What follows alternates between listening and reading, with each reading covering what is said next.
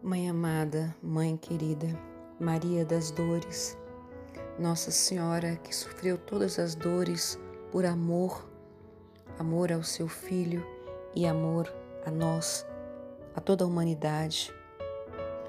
Neste dia de hoje nós queremos percorrer contigo, Mãe querida, Mãe da Misericórdia, o nosso caminho.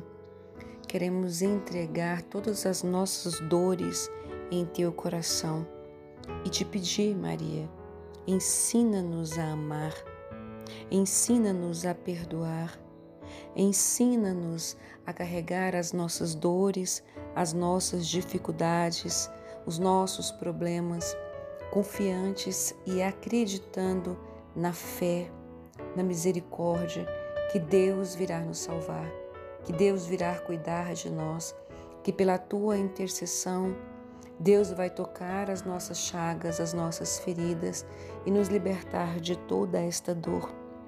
Nós te pedimos, Maria, coloca-nos sob o teu olhar, ensina-nos a passar pelas tempestades da vida com coragem, com força, buscando a vida nova, buscando o Cristo ressuscitado.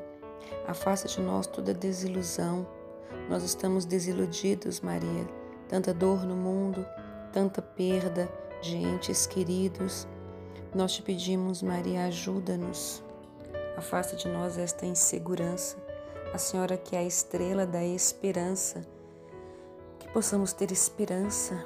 Renova em nós a esperança de uma vida nova, de um mundo novo, de uma vida restaurada em Cristo Jesus.